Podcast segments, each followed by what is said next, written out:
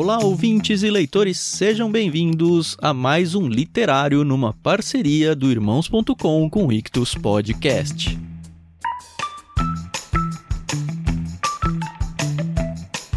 Eu sou o Thiago André Monteiro, arroba Vulgutan, e eu estou até emocionado em trazer para vocês o início de uma saga, isso mesmo, lá no literário número 30, em abril de 2021, nós demos início ao que seria nossa jornada pela Terra-média. Nós lemos a parte 1 da Sociedade do Anel, que é o primeiro livro da trilogia Senhor dos Anéis. Então, nessa grande série que a gente ainda está fazendo no literário, nós teremos seis episódios: dois episódios tratando sobre a Sociedade do Anel, dois episódios sobre as Duas Torres e dois episódios sobre o Retorno do Rei.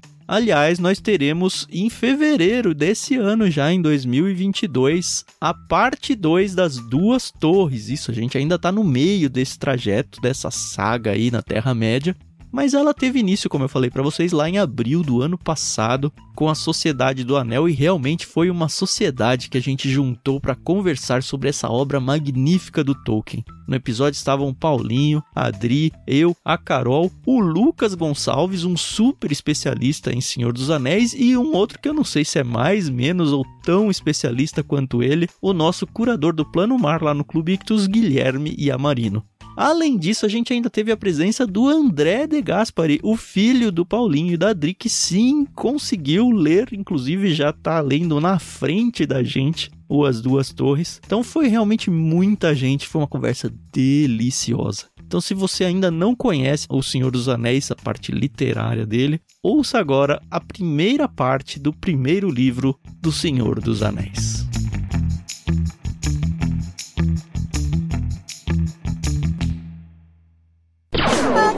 Podcast Irmãos.com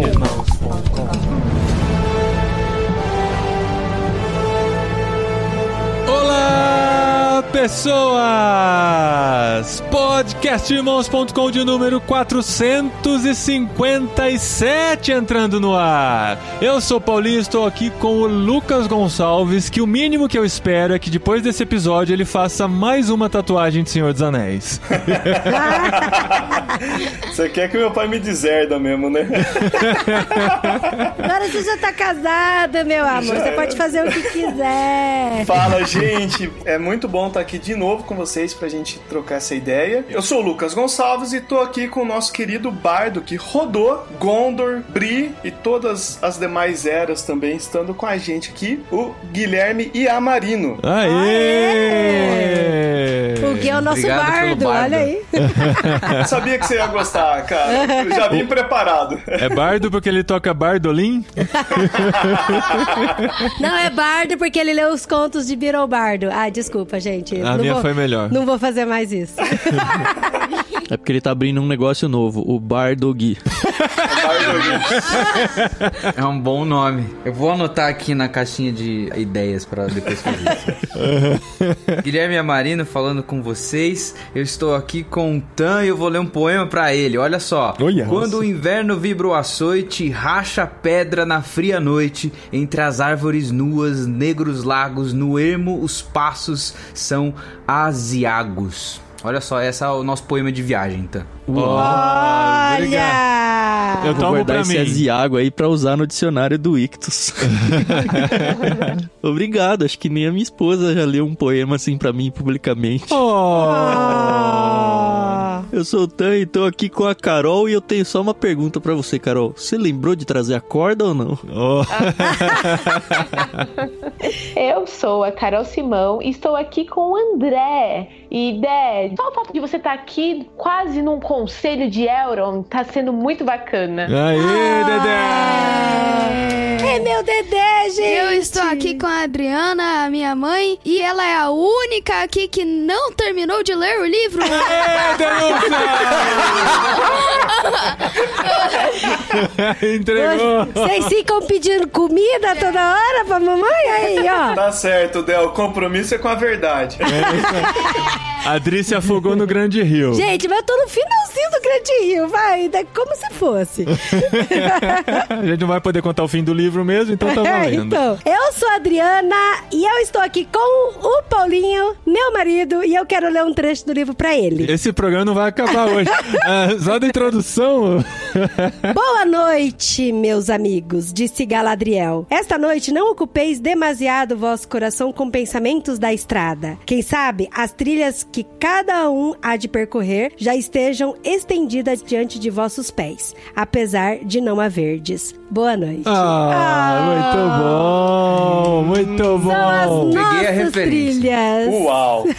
É, nós estamos na jornada, gente. E como todos os episódios têm a ver com o que nós estamos vivendo, esse aqui é mais um, que além de estarmos indo pra Terra-média, estamos nesse momento de jornada e vamos falar, finalmente, esse é o episódio mais anunciado de todos os tempos do podcast Irmãos.com, que faz um tempão que a gente tá falando dele, e finalmente chegou a hora pra falar sobre a Sociedade do Anel, o primeiro livro da trilogia de Senhor dos Anéis. Com esses amigos aqui, foi difícil, gente. Estamos em oito aqui, é isso? Não, sete. Estamos em sete aqui, faltando dois pra completar aqui a Sociedade do Anel. A gente vai falar sobre esse livro maravilhoso, contar nossas experiências de leitura e principalmente ouvir os que ainda não participaram das nossas conversas sobre Senhor dos Anéis, que são o Tan, a Carol e o Dedé, que vão contar suas experiências aqui.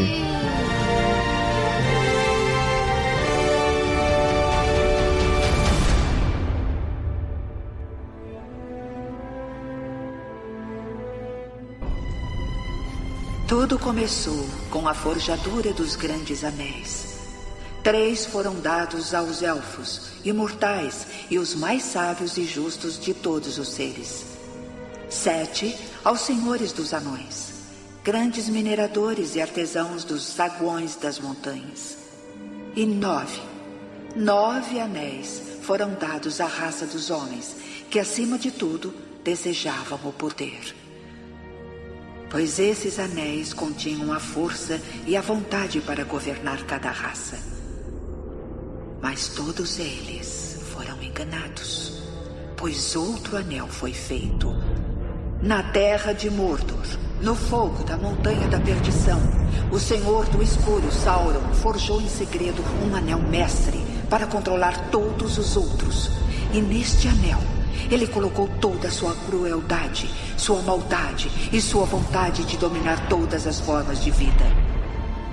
Um anel para dominar a todos.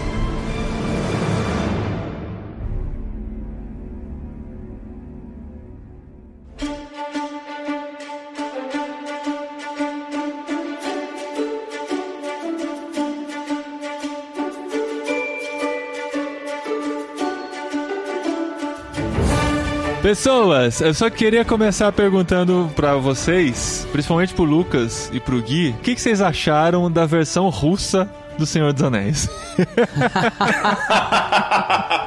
Gente, no mês passado saiu no YouTube o um filme antigo, russo, uma adaptação do Senhor dos Anéis, né? E está totalmente disponível no YouTube. Então, quem estiver interessado, pode ir lá buscar. Deve ser bem interessante. Ou não, o ponto alto dessa adaptação é o Gandalf fugindo. é, eu vou dar spoiler. Uhum. É, tem um momento que aparece o Gandalf com uma águia. e É muito engraçado, gente. É uma aula de efeitos especiais práticos. Eu confesso assim, eu não cheguei a ver ainda. Tô esperando minhas férias no meio do ano pra conseguir, né, assistir coisas, por aí vai. Mas assim, eu dei uma scrollada assim ali na timeline e eu- a minha sensação é que eu tava assistindo Chapolin, pra ser bem sincero. Cada, cada- qualquer momento vai aparecer um meteorito, eu, eu tenho certeza. É uma Elolito! A Elolito! Aerolito. A Elolita, a Elolita. Não, é Lolita vida. que ele É com L? É, é Elolito. Mas, gente, olha que legal, a gente conseguiu. Quase todos nós conseguimos, né? Ah, é, faltou meio capítulo. Ah, filho. Eu vou ali e já volto. O problema, meu e do Dé, é que a gente começou muito cedo. A gente começou em dezembro do ano passado, a gente foi lendo sem pressa, só que assim, com o Dé do lado, eu senti uma pequena pressão, né, de manter o ritmo, porque ele estava muito ansioso por ler e a gente estava lendo todos os dias, e a gente acabou lá no meio de fevereiro, uma coisa assim, comecinho de março, né, Dé? E foi uma experiência muito gostosa, porque eu li no Kindle, ele leu no livro impresso, ao lado, assim, cada um só em pensamento, né, mas tentando seguir o mesmo ritmo. E ele, de cada três páginas, ele voltava pro mapa para conferir onde era cada coisa, né, Dé? Sim.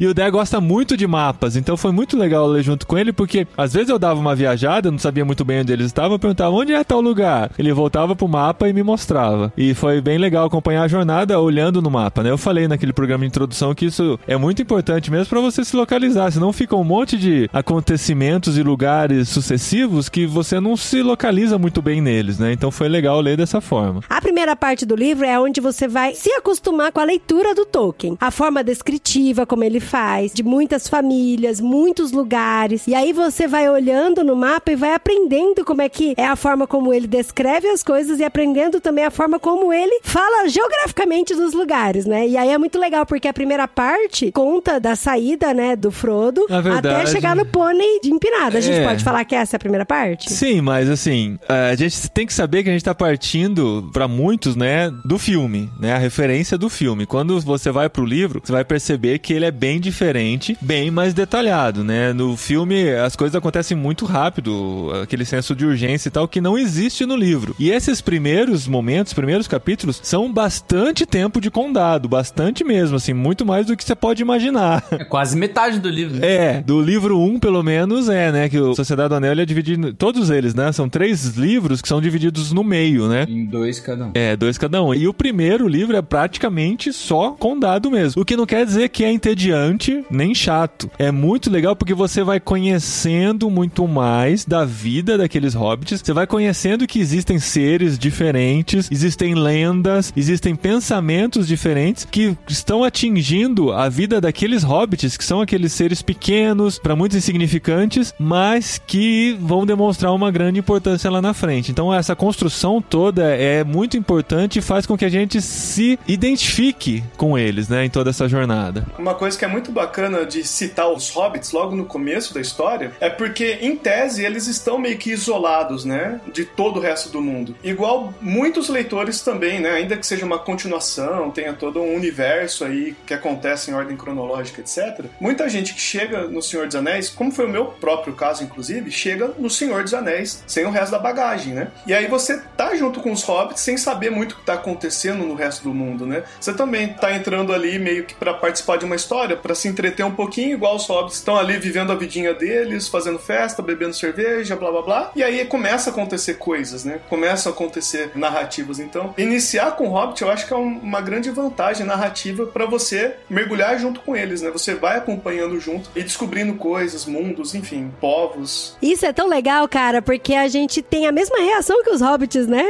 Porque assim, o Sam, ele sempre quis ver os elfos e tal. Então, assim, a gente vai criando uma expectativa tão grande e fala, ai meu Deus, agora ele vai conhecer os elfos. Aí Uhum. você para e pensa, mas eu também vou conhecer os elfos. Não, eu pensava assim, ah, eu já conheci os elfos, ele ainda não conhece, né?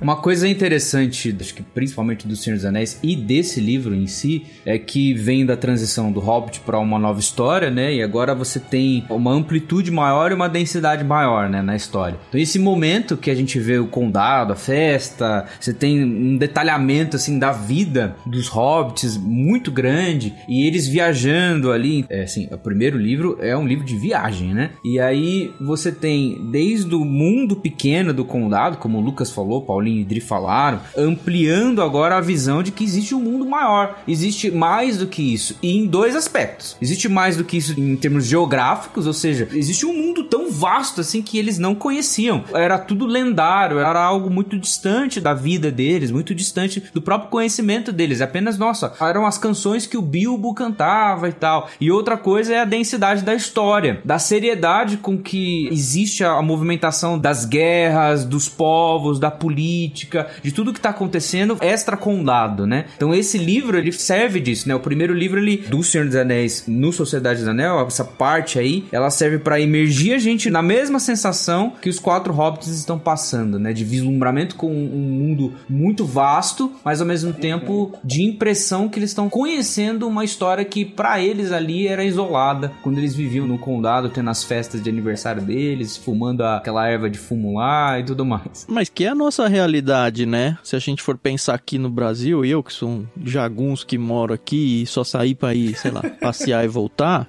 comparado aí ao que o Paulinho e a Adri estão fazendo indo pra Espanha e viver outra realidade, a gente não sabe que quer ficar, assim, não vive, nem lembra da realidade fora do Brasil, fora da sua cidade, fora do seu estado, e as políticas internacionais e tudo. É uma alegoria muito forte à nossa própria realidade, assim, a gente tá preso aos nossos probleminhas do dia a dia aqui, achando que isso é mundo, e não é. É, por mais que a gente tenha informações sobre o mundo lá fora, se a gente não tá vivendo, experimentando aquilo, são só informações, né? Uhum, Que até pra gerar uma empatia é mais difícil, porque você não tá lá, você não tá vivendo aquilo, não tá experimentando aquilo, né? E é mais ou menos o que eles viviam também. A aventura do condado, eu tô. Assim, a, a gente só leu o primeiro livro, mas essa primeira parte, gente, de aventura, eu achei tão legal, tão falta de ar, tão emocionante, assim, sabe? Eletrizante de. Tem mosquito, tem árvore, tem pântano, ele se perde, tem sebe. Gente, até eles correndo dos cachorros lá na fazenda do cara. Isso é muito legal, é muito aventura, sabe? É muito, muito empolgante mesmo. É uma escada, né? São os primeiros degraus aí de uma aventura que, assim, se a gente for olhar pra diversidade de seres ou pro tamanho do perigo, não é tão grande, apesar dos espectros, né? Uhum. Não é tão grande, mas é, é uma escada e o livro vai escalando essa escada, Sim, a coisa vai se sim. tornando cada vez mais complexa, mas pra própria jornada do herói, isso é importante, porque se ele chega de cara com aquele monstro na entrada de Moria, já mata ele, sabe? Ele precisa ganhar uma casca grossa e ele precisa começar a enfrentar os primeiros bosses aí do jogo pra depois chegar no chefão, sabe? E não fica verossímil, né? A nossa vida diária, a nossa experiência cotidiana mostra que raramente as coisas são tipo assim, o caos de uma vez, né? Normalmente é uma construção, a coisa vai acontecendo até que chega a desafios mais pesados, né? Agora, você citou aí a questão da jornada do herói e eu acho ela muito bacana e ela nos remete a um dos primeiros pontos aí da jornada do herói, que é a negação do personagem, do herói, em participar da demanda dele, né? Aham. O que nos joga mais pra trás ainda, né? Por que, que eles tiveram que sair do condado e ir até Bri, né? Porque eu imagino que pra quem estiver nos ouvindo possa ser uma informação importante. Eu ficaria curioso, né? É, se a gente for pro filme, ele sai super rápido, né? Se Sai a gente super ficar no rápido. livro, demora pra caramba. São alguns anos pra ele sair. 18 anos. É, eu acho muito legal como o Tolkien começa esse livro fazendo uma ponte com a edição anterior, né? Porque em tese, O Senhor dos Anéis é um Hobbit 2, por assim dizer, né? Que a editora encomenda depois do sucesso, algum tempo depois. O Hobbit começa com uma festa inesperada, um encontro inesperado, com aquele mundo de anões simplesmente aparecendo na porta do pacato Bilbo Bolseiro, né? Uhum. E agora, O Senhor dos Anéis, entre aspas, o Hobbit 2, começa com uma festa que o próprio Bilbo Bolseiro tá organizando, né? Eu acho muito engraçado ver como toda a vila dos hobbits ali, o condado como um todo, tipo assim, tem uma vida tão pacata, tão de boas, que essa festa de aniversário é o que move os assuntos da região e tudo mais, né? Tá todo mundo esperando, viajando pra essa grande festa, meio que de aposentadoria do Bilbo depois, né? Mas, de novo, é um paralelo à nossa vida real, né? Uhum. Os grandes marcos da vida de quem tá preso num lugar é o quê? É isso. Inclusive vida as brigas normal. da família, né? É. As brigas da família. é verdade. Tá passando um filme na mente de todo mundo, né? É legal esse desapego de vida, porque conforme a aventura vai crescendo na nossa frente, assim, a gente vai vendo que coisas que eram super importantes, na verdade, tem importância nenhuma, né? Ou elas têm um prisma diferente, elas podem ser vistas por uma perspectiva diferente, dentro de um contexto maior, né? Você vê que isso vai bem mais pra frente, depois no Duas Torres e no Retorno do Rei, principalmente, a saudade que esses hobbits vão sentindo do condado conforme a jornada vai acontecendo e como eles vão se lembrando. Ó, anote isso você que tá vendo esse episódio. Preste atenção em como o condado vai ser descrito depois quando os hobbits estiverem já cada um na sua jornada particular, super distantes. É lindo, maravilhoso. É tipo o povo de Israel no deserto lembrando do Egito, né? Nossa, é- Nossa, o alho era uma delícia. Eu não li o segundo e o terceiro livro ainda, mas eu vou acreditar que eles vão fazer essa ponte como foi o filme, o terceiro, quando acaba. Que é quando eles voltam pro condado depois de toda a quest ter sido completada. Como que é possível você viver dentro de um contexto onde você tava, depois de ter vivido tanto o que você viveu, assim. É meio que impossível. Eu acho que o Bilbo, ele sofre muito isso quando ele volta e fica lá escrevendo seus livros, contando as histórias pra todo mundo que quer ouvir, mas porque, assim, ele não cabe mais no condado. Sim. é o dilema da jornada do herói, né? Esse é o dilema. O próprio Frodo, né, quando os espectros do anel, que só entre parênteses aqui, né? Os espectros é o extremo de alguém afetado pelo anel, né? Uhum. É, a ponto que eles deixam de ser homens vivos e se tornam, sei lá, uma espécie de fantasma, qualquer coisa do tipo. É muito legal quando isso é descrito, né? Que fala sobre a distribuição dos anéis e tal. Fala, ah, os elfos pegaram os anéis e deram um jeito, e mantiveram uma distância desses anéis pra não ter, não serem afetados por eles. É, na verdade, esses três não foram forjados pelo Sauron, né? Eles deram um jeito de forjar esses anéis separados do Sauron pra preservar esses anéis do poder do Um Anel. É. Os anões também tiveram um processo lá, mas os homens, os homens são muito fáceis de serem manipulados. É, é nóis, né, uma mulher, né? De mini Só vem. Os primeiros a cair. E aí, quando o Frodo é apunhalado, né? Essa marca que ele recebe, né? Por ser apunhalado pelos espectros do anel, acompanha ele o resto do rolê, né? Uhum. O resto do rolê, essa marca tá com ele, né? E aí, nessa festa lá do comecinho do livro, né? Eu acho que ela é bem importante, porque nessa festa, o Bilbo, ele meio que se aposenta e deixa tudo pro Frodo, né? E aí o Frodo acaba recebendo, junto com toda a herança que o Bilbo consegue no Hobbit, indo com os anões, etc. Ele volta rico, blá blá blá. O Frodo herda tudo isso, junto de tudo isso, o bendito anel também, né? Uhum. E aí descobre-se o grande problema do anel. Que aí agora, ô Frodo, você tem que se virar com esse negócio aí que tá na tua mão. Então, Lucas, mas o que é legal é que quando ele descobre o anel, tipo, é um anel, assim, mágico. Ninguém sabe o que, que ele é. Nem o próprio Gandalf sabe, entendeu? E é muito louco porque a gente vai aprendendo junto com ele e tal. Como que esse anel é tão poderoso desse jeito, a ponto deles precisarem deixar o condado. É, o Gandalf, senão... na verdade, leva anos investigando sobre o anel. Então, investigando. Ele sabe que tem alguma coisa esquisita aí, né? E a gente vai descobrindo junto, porque o anel já tinha sido apresentado lá no Hobbit, era só um anel mágico que fazia as pessoas desaparecerem quando usavam.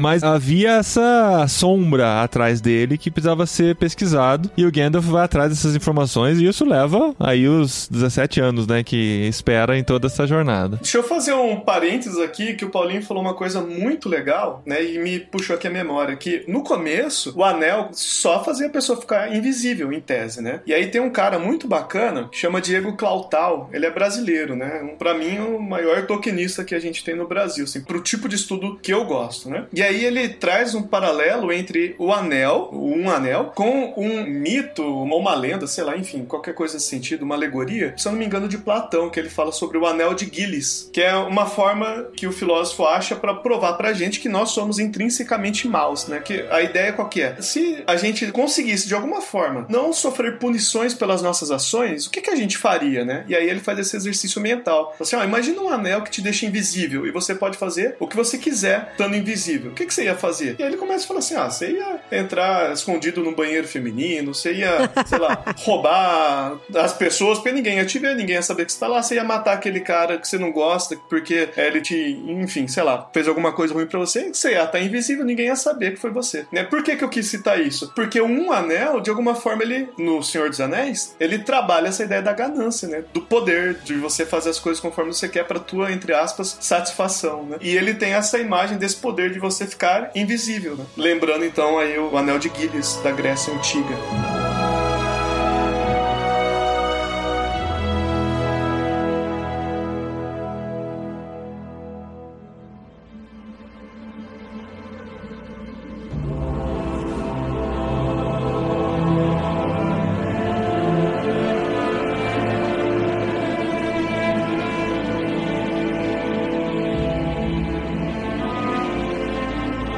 Falou aí, ah, a primeira parte termina quando ele vai pra Bri e também falou, não, porque o começo é só no condado. Não pense você, leitor que não leu, que o começo é todo no bolsão. O condado é bem maior. Então, a viagem deles já começa por dentro do condado. Então, assim, eles têm que primeiro sair do local deles, que já é um início forte de jornada, assim, eles já começam a, a sentir que partiram. Aham. E tem algumas curiosidades aqui que eu fiquei muito empolgado com o livro, assim. Eu já sabia que o Tolkien Tolkien ele nasceu dia 3 de janeiro, que já me deixava extremamente feliz, né? Porque é o Que seu o dia do aniversário. meu aniversário. Aham. E aí, depois que eles mencionam, eu já tinha visto isso no Hobbit, mas tinha esquecido. Que o. Tanto o Bilbo quanto o Frodo, eles fazem aniversário no mesmo dia, que é 22 de setembro, que é o aniversário do meu filho. Olha E aí- isso.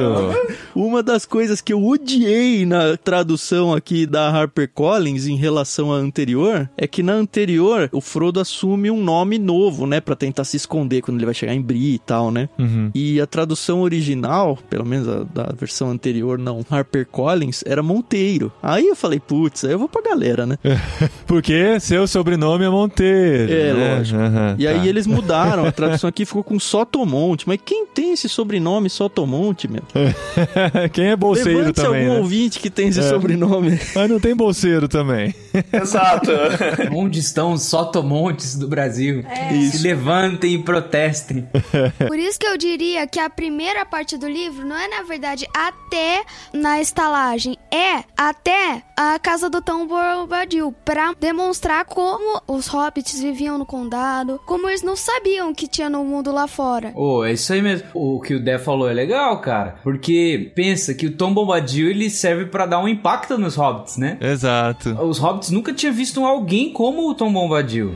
Sabe? Aham. E tem toda a questão do que acontece na casa do Tom Bombadil, que nós não vamos dar spoilers, mas é importante pra história, né? Ah, gente, eu acho que dá pra dar spoiler, viu? Vamos combinar as regras aqui só do jogo, né? A gente já fez dois episódios meio que recentes apresentando toda a literatura fantástica, por isso que a gente não tá fazendo essas introduções de novo e apresentando várias informações sobre o Senhor dos Anéis para as pessoas ficarem prontas pra ler o Senhor dos Anéis. Agora, se a pessoa chegou aqui, ainda não leu, ou ela está decidida a ter spoilers e tá à vontade com isso, ou assim, é melhor parar pra ir lá ler, porque acho que vale a pena a gente dar spoilers, porque se a gente ficar segurando, a gente vai acabar ficando muito repetitivo só com informações leves que não vão entrar muito. Então, é importante a gente falar sobre Tom Bombadil, porque apesar dele ter sido veementemente ignorado no filme mesmo, eu entendo, porque não teria espaço pra um personagem tão maluco como ele num filme como aquele, mas ele é importante pra história e ele tem um impacto na jornada dos hobbits, né? O Tom Bombadil tem debate em volta, né, gente? Quem ele é, o que ele é, né? Até foi engraçado que essa semana, um amigo bem querido de infância lá de Jundiaí me mandou mensagem: Lucão, eu preciso conversar com você sobre o Tom Bombadil, cara. Eu tenho umas teorias aqui, você pode me ouvir? Eu falei: Posso, claro que eu posso, né?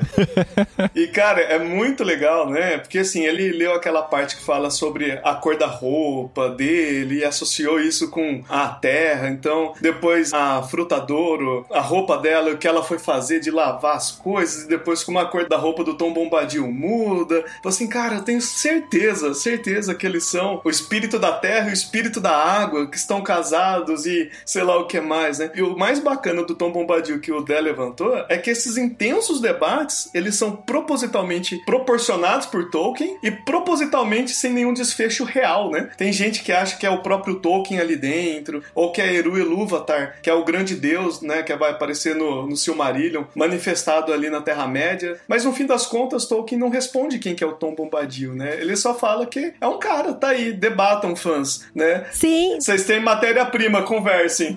não tem nem a origem nem o fim. Sabe o que, que eu acho muito louco do Tom Bobadil? Que assim, ele, na história do filme, eu acho que o filme ficou tão redondo. É assim, eu não sou daquelas fãs louca, tanto que eu tô conhecendo o Senhor dos Anéis agora. Eu tô gostando muito demais, então respeito vocês que são muito fãs e que acham que o filme não é tudo isso. Mas eu gosto demais do filme, eu acho o filme tão sensacional. Não, e eu acho ele redondo. E não tem todo Tom Bobadil. Ninguém falou Mas- que o filme não é sensacional. Não, eu o sei. filme é muito sensacional.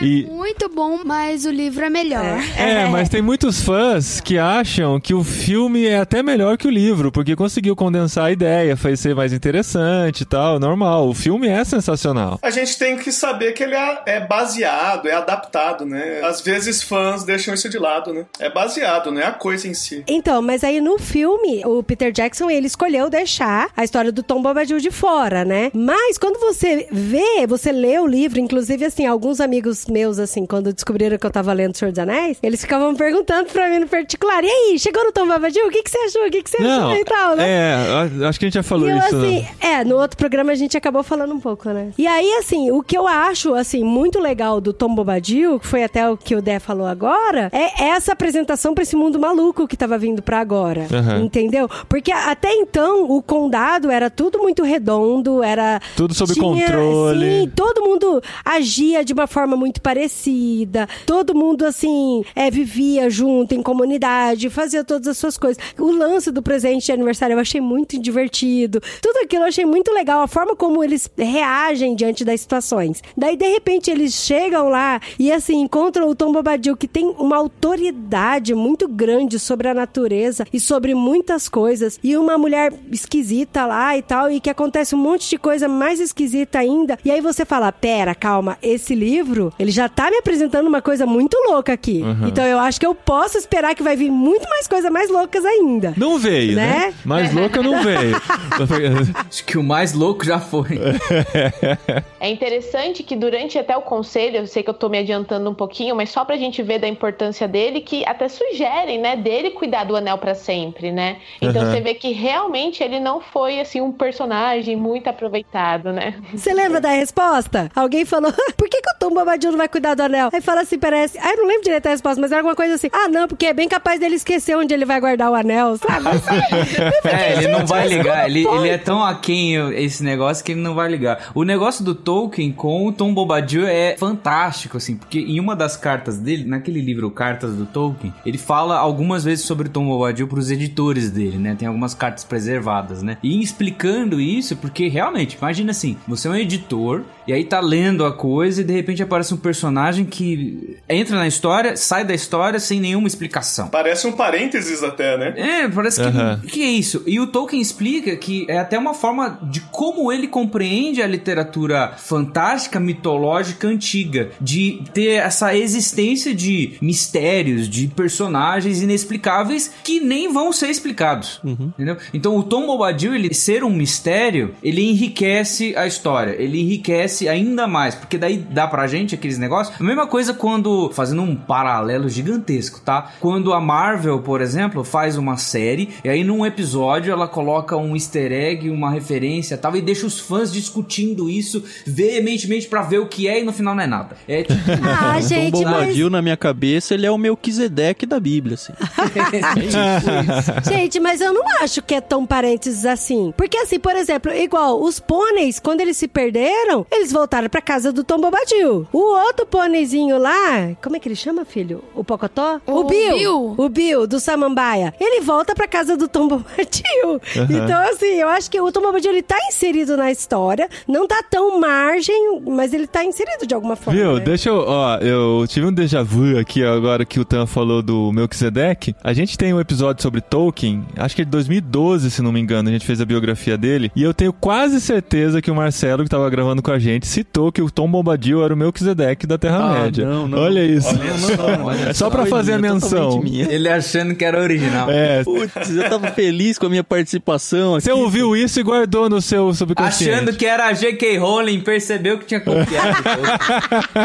Caramba. Viu? Mas tem um lance aqui ainda falando do Tom Bombadil que me chama muita atenção, né? Porque assim, como a Carol levantou a bola, ele não é afetado pelo anel, né? E se eu me lembro bem, É, essa ele é o é único legal. cara que não é afetado pelo anel em toda a história. Mesmo o Bilbo, que ficou tanto tempo com o anel, né? Depois ele. Mesmo a ele- Galadriel. Mesmo, Mesmo a Galadriel, que é é mais velho que o Sol e a Lua, né? Tão poderosa, virtuosa, é afetado pelo anel. Todo mundo é afetado pelo anel, menos o Tom Bombadil. E agora veja que curioso vocês, que o Tom Bombadil é o cara que tem a vida mais simples, mais de boas, né? O anel suscita em todo mundo aquela ganância, aquela sede por poder, por domínio, que no fim das contas, né? O orgulho, né? A raiz da nossa incredulidade, do nosso pecado, trazendo aqui uma pegada cristã. No fim das contas, gente, por que, que a gente é assim, né? Por que, que a gente é orgulhoso? Por que a gente deseja poder, etc? Porque a gente quer produzir um mundo à nossa volta que nos traz satisfação. Então, por que, que a galera quer poder? Porque quer a felicidade, quer satisfação. O Tom Bombadil é o único cara que não é afetado pelo anel e é justamente o cara mais alegre, mais satisfeito, mais festeiro, mais da hora, por assim dizer, Good da história vibe. inteira, né? Mais good vibes. Ele tem ali a terrinha dele, tá ali suave, tá de boas. Porque Porque o modus operandi do anel é isso, é trazer esse fake poder pra pessoa, mas na verdade tá sendo controlado. E, gente, eu acho tão sensacional o Tom Bombadil. Gente, eu gostei demais dele. É. Quando fala assim,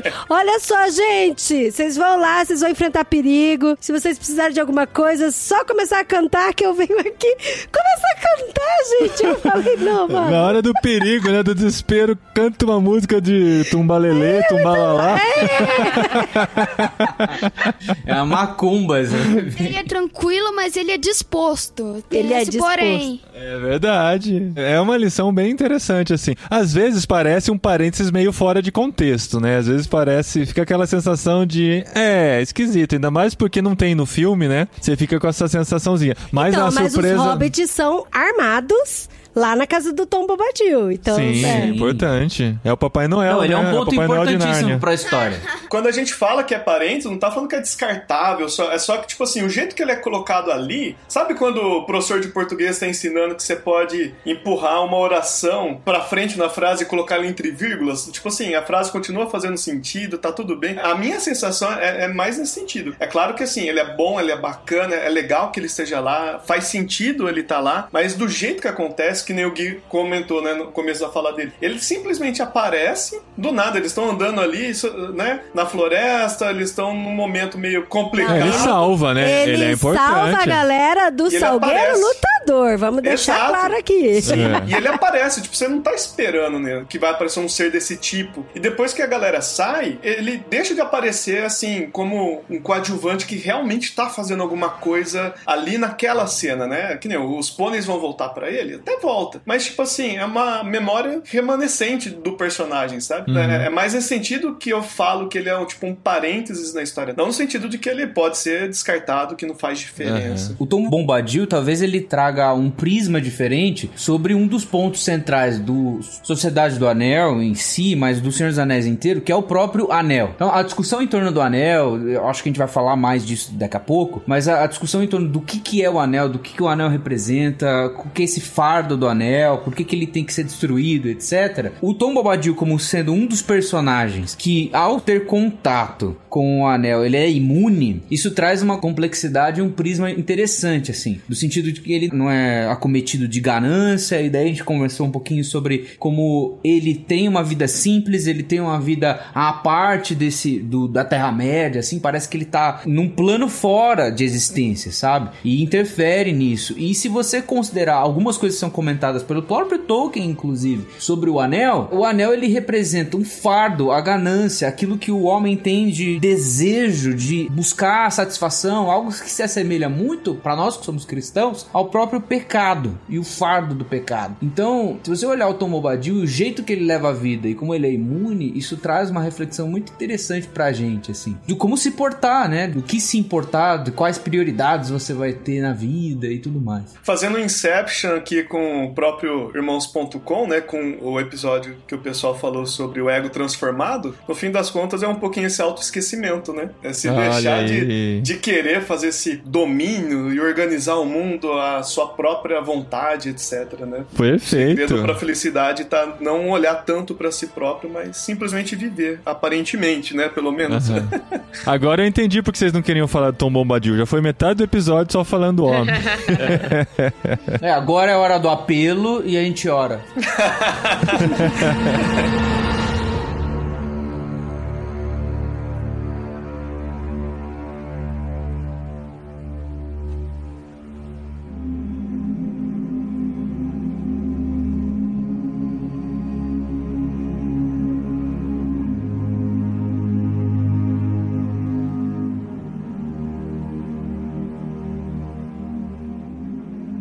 Entrando em Bri, a gente começa a ter uns personagens bem legais, né? Bri Na é real, muito assim, legal. A gente já passou por uma angústia total, que é eles sendo procurados aí, caçados pelos espectros e tal, que é bem angustiante a leitura. Mas Uhum. aí o dono da taverna lá eu achei sensacional. O senhor, eu acho que Carrapicho, né? Sim, senhor Carrapicho. É muito legal esse personagem, porque. Ah, eu achei ele extremamente caricato, ele é importante, ele faz as burradas dele de não levar o aviso do Gandalf, né, de volta pro bolsão pra avisar que o Frodo tinha que sair logo e tal. E, enfim, acaba que dá tudo certo, meio que dando errado. Mas eu achei muito divertida a cena em Bri. E coisa que no filme parece um negócio meio sombrio. Me lembrava muito a cena, por exemplo, do Star Sim, Wars, é quando o Luke chega no bar a primeira vez, sabe? Mas Na no livro cantina. não foi isso. Foi um negócio super divertido. Nossa, Tan, eu tive a mesma impressão. É, e o próprio Passo Largo, né? Aham. Tudo bem, o ar de mistério ao redor de quem ele é, de ser alguém que é sujo, andarilho e tudo mais,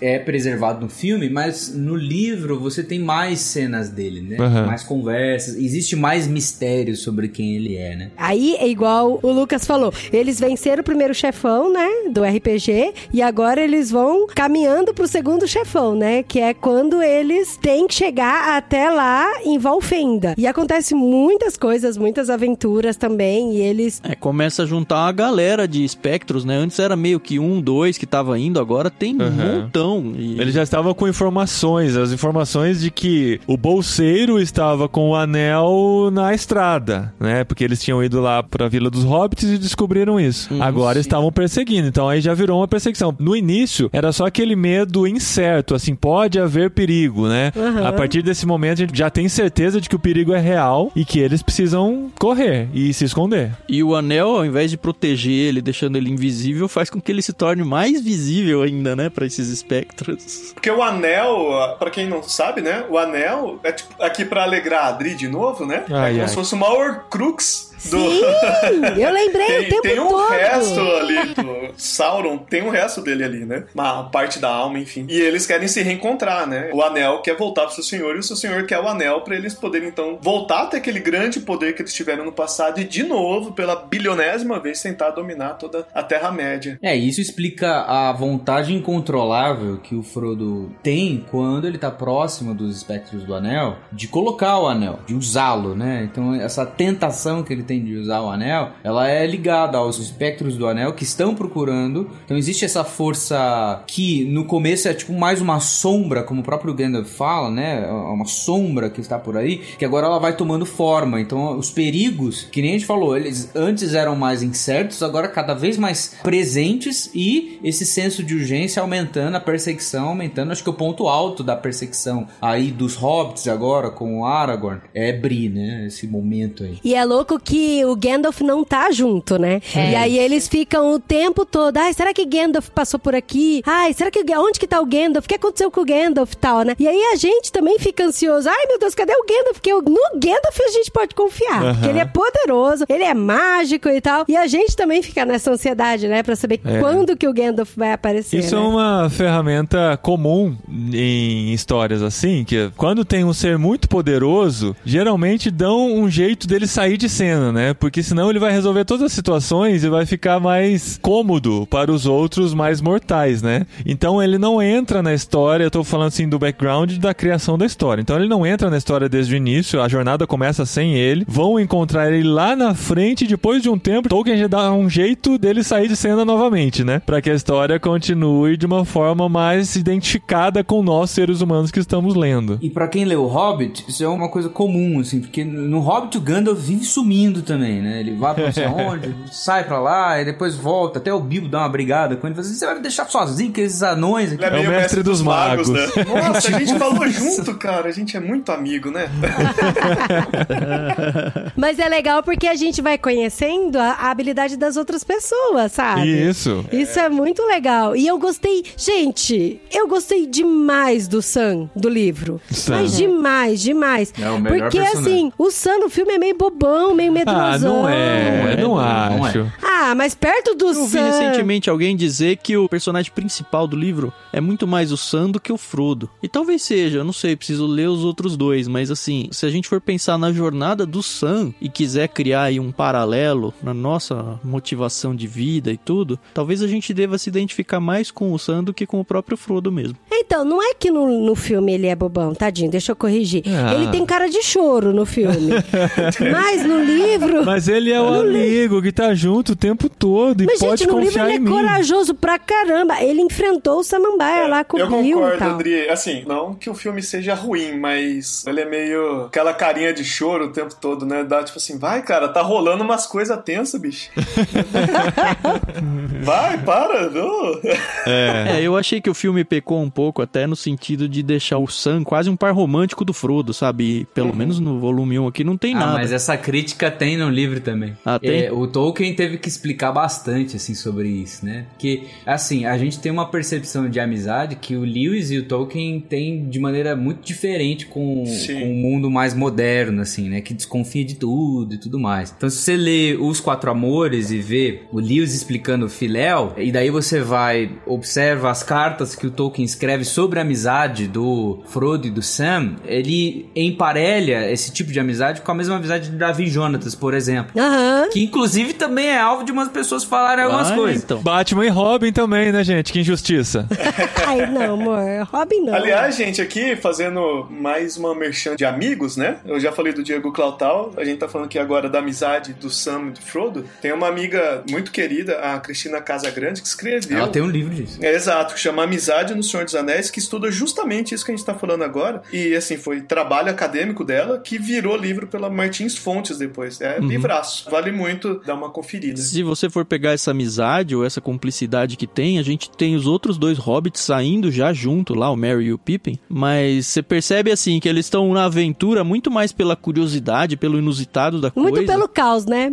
É, do que pelo Sam. O Sam tá lá porque não, eu tô aqui pra ir junto com o Frodo e proteger o Frodo. Não tem isso nos outros dois hobbits. Eu acho que isso é construído. Porque olha só, o Merry e o Pippin, ambos são primos do Frodo, né? O, Sim. o, o Pippin, o Peregrine pelo lado Tuk e o Merry pelo Brandevin, né? Brandebook. E o Sam, ele trabalha pro Frodo. Ele é o jardineiro do Frodo. E aí ele é meio que pego nessa conversa lá que eles estão lá no condado, lá atrás. E ele é obrigado a ir junto com o Frodo pelo Gandalf. Então, eu ia falar isso, senhor Guilherme. A gente não sabe qual foi o conteúdo da conversa do Gandalf com o Sam. Porque o Gandalf deve ter crescido e falado: Você, Samuel Deve proteger o Frodo, nunca deixar ele do lado e tal. E aí o Sam, ele pegou isso de um jeito que ele falava: Não, eu prometi pro Sr. Gandalf que eu não vou sair do lado. E eu acho que isso cresce no Sam, sabe? Por isso que eu gosto. Meu personagem preferido do livro todo é o Sam. Porque ele cresce esse senso de fidelidade, mas junto com esse senso de fidelidade, com uma promessa que ele fez, com o trabalho que ele tem que fazer, ele cresce um amor pelo seu mestre. E continua sendo o mestre, né? Porque o tempo todo ele trata ele de Senhor Frodo, né? É, senhor Frodo. Ainda que o Merry e o Pippin sejam bem away, assim, né? Quase que um alívio cômico, né? Na história, eles têm um arco de crescer o compromisso com o rolê deles ali, né? Eles querem participar porque, tipo assim, ó, a gente veio com eles até aqui, a gente não vai abandonar eles, né? A gente quer ir junto. Eles nem sabem o que tá acontecendo. Depois que eles vão descobrir que eles estão indo pra uma baita enrascada e continuam indo mesmo assim. Eles poderiam, Sim. tipo, ah, não, eu achei que ia ter rolê bacana, mas aí não, desse jeito eu não quero.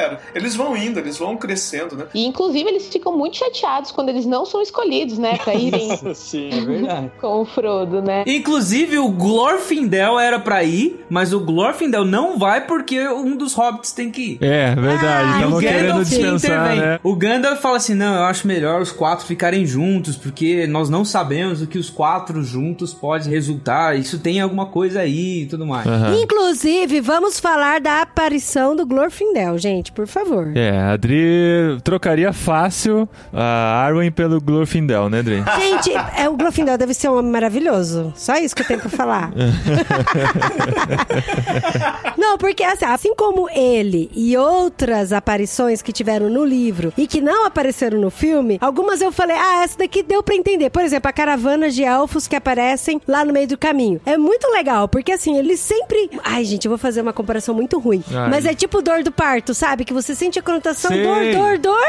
Aí Aham. depois você Alívio. respira e tem um Uhum. alívio. É Sim. muito isso, porque eles É. passam apuro, passam apuro. Eu já daí... tive cólica também, mas É não é parecido com diferente. cólica de intestino. daí você passa um apuro, passa um apuro, e aí de repente, ufa, tem um alívio. E aí passou a caravana dos elfos e tal. A gente já falou do Tom Bobadil, e aí a gente percebe que tem vários personagens ao longo do livro que realmente não apareceram no filme. E que dá super pra entender atender, senão você vai ter que contratar um monte de gente. E vamos combinar que não deve ser fácil contratar elfo, né? Não, mas esse alívio que ele traz, Dri, eu acho bem importante, porque é- não é um alívio só, assim, é um alívio pra todo mundo. Assim, o primeiro alívio que não é um alívio, mas é um cumprimento de, um- de uma coisa que o livro devia pra gente, é o Sam ter o primeiro encontro com os seus queridos elfos, que era o grande sonho da vida dele, né? É. E o segundo é assim, quando o Tom Bombadil aparece, tá todo mundo morrendo. Não tem como escapar. Eu preciso de uma ajuda externa. E vem o Tom é o Bombadil. É, então. E agora o Glorfindel, né, o nome dele? Ele surge depois do Frodo ter tomado aquela espadada do espectro e ele tá morrendo. Não tem braço, ele tá sendo carregado, mesmo com a ajuda do Passo Largo lá, o Aragorn, não tem jeito. Eles estão todos ferrados no meio da floresta, não pode ir pra estrada porque tá sendo vigiada lá pelos próprios espectros. Ferrou assim, precisa de um novo ex-máquina e vem, né? Uma coisa que é legal da aparição do Glorfindel é porque é um ótimo case do conceito que Tolkien cria sobre o catástrofe, né? No momento mais caótico, ou assim, não necessariamente mais caótico, mas no momento muito caótico onde parece que a perda e a derrota é um fato imutável, alguma coisa muito boa e inesperada acontece, né? Tipo assim, o Frodo vai morrer, não tem mais o que fazer, tá tudo ferrado. Aham, exato, é isso. Mas aí aparece o Glorfindel. Tipo, Pra é- trazer seja, o essa alívio, boa né? virada, né? Pra trazer um Sim. alívio e a salvação que ninguém tá esperando, né? O Senhor dos Anéis é cheio disso, assim. Você vai ter vários momentos de eucatástrofes, né? Essa boa virada. A ideia de eucatástrofe é o oposto da catástrofe, né? A catástrofe no drama é uma virada ruim que você não tá esperando e traz um problema pra história que aí vai ter que resolver, né? No caso da eucatástrofe é uma virada boa e inesperada que vai trazer uma solução pra situação ali, né? E isso traz um paralelo pra nossa vida, principalmente a nossa vida como cristão, assim, os desafios que a gente pega. E assim, eu não sou, não vivi nunca esse contexto missionário, que o Paulinho Adri com certeza tem muito mais, mas a gente ouve tantos relatos aí de missionários em situação financeira, de riscos, de tudo, em que chega um momento de falar, agora ferrou, cara, não sei lá, não sei o que eu fazer, e de repente vem Deus de uma forma, assim, aparece um Glorfindel na vida da pessoa e resolve o problema e Uhum. é, é o Deus chegando pra resolver e colocar as coisas no eixo de novo, né? É muito é gostoso bonito de ler demais. isso, né? Porque a gente experimenta isso na vida algumas vezes. Uma coisa que é sensacional de você observar no Senhor dos Anéis e é uma percepção do Tolkien em relação à providência, porque as eucatástrofes elas vão demonstrando, tipo, é lógico que vai ter uma eucatástrofe principal do livro, mas existem pequenos momentos de providência, que são esses que o Lucas ressaltou, que vão demonstrando um cuidado dessa providência, sabe? Existe algo que no caso aí vai ser revelado no livro, né? E principalmente se você ler toda a obra do Tolkien, você vai saber muito bem quem que tá ali comandando essa providência, que vai cuidando do processo do mundo, que vai cuidando dos rumos, que vai protegendo aqueles que estão fadados ou destinados a realizar os grandes feitos na Terra-média, né? Isso você vê desde o começo do Senhor dos Anéis, algumas vezes no Hobbit e nas outras obras do Tolkien você vê isso, né? As águias, esse caso aí do Glorfindel. Então você vê, existe uma providência anunciada. Quando o Sam tá conversando com os elfos ali naquele momento que eles estão saindo do condado, eles têm uma noite com os elfos, eles cantam uma canção. E na canção tem o nome de Erbereth, que é uma dessas que acaba conduzindo uma certa providência, né, em relação aos cuidados dos seres da Terra-média e tudo mais. É muito bonito de ver como isso é anunciado. Perceba isso na leitura, como isso vai sendo anunciado. sabe? E é gostoso como eles aceitam, né, Gui? Assim, eles aceitam e eles desfrutam aquilo, o descanso. Eles, desfr- eles se entregam. Então, assim, tanto quanto os elfos apareceram, quanto o Glorfindel e mais pra frente do resto da história, até em Lothlórien, que a gente vai falar mais pra frente, eles aceitam aquele descanso de bom grado e eles ficam em paz com aquilo. É muito gostoso, é muito bom. Quem tá desesperado, né? Sei lá, faminto, morrendo de sede, com frio, aceita o prato de comida, o copo de água ou o cobertor de quem vier, né? E muitas vezes é até melhor do que você tava esperando. Aham. Como eles entraram na fazenda do velho lá do condado, né? Por- Porque, gente, olha, eu vou falar, porque os meninos estavam tristes porque não ia passar pra tomar uma cerveja boa. De repente chega na fazenda do velho e tem uma cerveja melhor ainda. Olha só. E por falar em descanso, gente, nossa conversa aqui não chegou nem em Valfenda ainda. A gente já tá com mais de uma hora de gravação. A proposta que a gente tem aqui é de de dividir esse episódio em dois. Por quê? A gente ia fazer um episódio só sobre todo o Senhor dos Anéis. Aí, de repente, lemos o primeiro livro e falamos, não, vamos ter que dividir. Aí fizemos uma introdução. Aí, não, a gente faz a Sociedade do Anel num episódio só. Agora já estamos um tempão de conversa aqui deliciosa. E tem toda a parte 2 do livro ainda, que a gente vai fazer o seguinte, eu quero ver se o Dé topa, se os outros convidados topam também. Nós vamos nessa semana agora que você está ouvindo esse episódio, né, na semana do dia 18 de abril, nós vamos fazer a nossa viagem para Espanha. Chegando lá, a gente não sabe como vai ser ainda. Então a gente não vai assumir um compromisso de ler um livro nessa época. Então o que a gente vai fazer? A gente vai dividir essa conversa, vai parar por aqui. Estando lá acomodados, a gente grava a segunda parte e faz o literário do mês de maio. Assim a Dri tem a chance de terminar de ler o segundo Terminar livro. de ler o meio capítulo que falta. Porque o livro é muito grande, né? É, tem muita coisa pra conversar ainda. A parte de Valfenda é sensacional, o conselho de Elrond, a jornada daqui pra frente tem muita coisa legal, muita lição pra tirar. E a gente vai fazer a segunda parte lá da Espanha. Você topa, Dé? Top. E vocês, amigos, topam continuar essa conversa depois? Só pra pontuar onde a gente tá parando, eles estão chegando em Valfenda aqui. né? O Valfenda. filme Foi salvo, então a gente retoma a partir da entrada de Valfenda. É, da travessia do Val, que é importante também. Ah, é Vai verdade. ser o, o crossover entre jet lag e literário. Olha só. É isso aí. Jetilário. Nossa. Little Egg. Liteleg, o Dé falou aqui. Muito bom, gente. Obrigado por acompanhar a gente nessa jornada. Você que não gosta do Senhor dos Anéis, é mais um episódio pra você pular no mês que vem. você que gosta vai ter um pouquinho mais aqui no literário. Você que não gosta de Senhor dos Anéis, que lute, né? tá tudo errado Você que já. não gosta do Senhor dos Anéis tem a oportunidade de se arrepender Aham. Passar a gostar.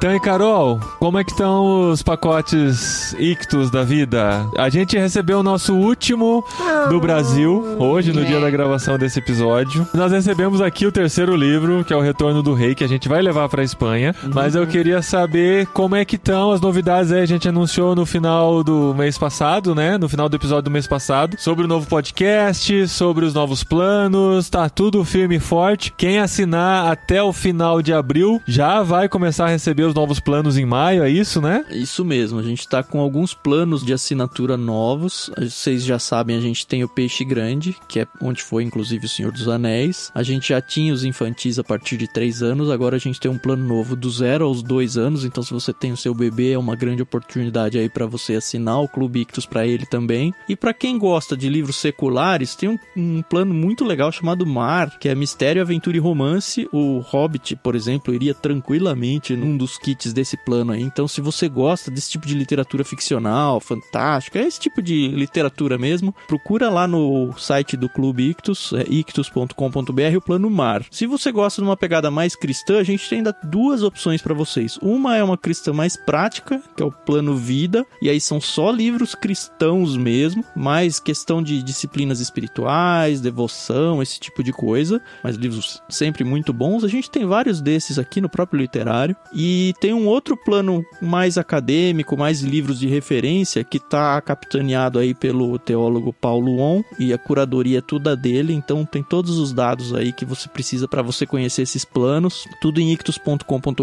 Como o Paulinho falou aí, se você assinar no mês de abril, até o último dia de abril, você vai garantir o seu primeiro kit em maio, que vai ser o primeiro desses todos esses planos aí. E a outra novidade que é a que me deixa assim muito feliz mesmo e tem sido muito bem recebido, graças a Deus, é o podcast novo. A gente criou até um feed próprio para ele, que é o Leitura Bíblica Comentada. A gente tem feito um episódio por semana, sempre de segunda-feira de manhã, e cada episódio a gente lê e conversa sobre um capítulo da Bíblia. A ideia é que esse podcast aí dure muito mais do que já durou o irmãos.com, para que a isso. gente consiga passar a Bíblia inteira junto com vocês. Então, assim, é a oportunidade para quem não tem o costume, e até para quem já tem o costume de fazer sua devocional, de se aprofundar num capítulo da Bíblia toda semana. A ideia é que você faça isso sozinho sozinho, faça em grupo, junte, sei lá, crie um grupo na igreja para discutir junto e a gente só quer fomentar isso tudo. Então, se você tem interesse, procura no seu feed leitura bíblica comentada. Eu achei legal o que, que o Elias Paiva, nosso ouvinte, comentou lá no grupo do Telegram, né? Que este podcast só seja interrompido pela volta de Jesus. Olha aí.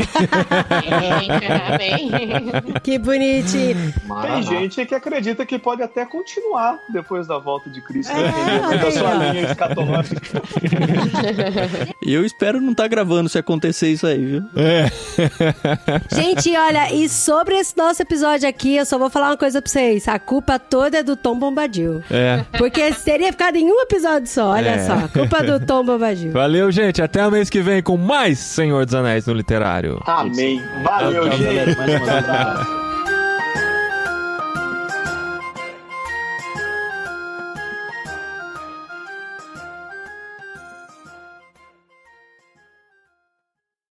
Foi difícil, gente. Estamos em oito aqui, é isso? Cinco, seis, sete, cinco... É? Não, sete. Estamos em sete aqui. Faltam dois pra completar a Sociedade do Anel, mas... Faltam dois hobbits, né? Mas não cabia mais na nossa ligação. Tinha muito mais gente querendo participar e a gente tem amor. aqui. Peraí. Os ingressos estavam caros, né? Fazer É, de novo, Bem que eu tinha dinheiro. Faz de novo que você contou errado. Nós somos oito. Oito ou sete, né? Não, ó. Paulinho Dridé, eu, Carol e dois homens. Isso. sete. Somos É sete. que, eu, con- é que eu contei. é que eu contei você aqui e você aqui. É, eu pensei que você tinha contado a Carol e o Fernando, que estão na mesma foto.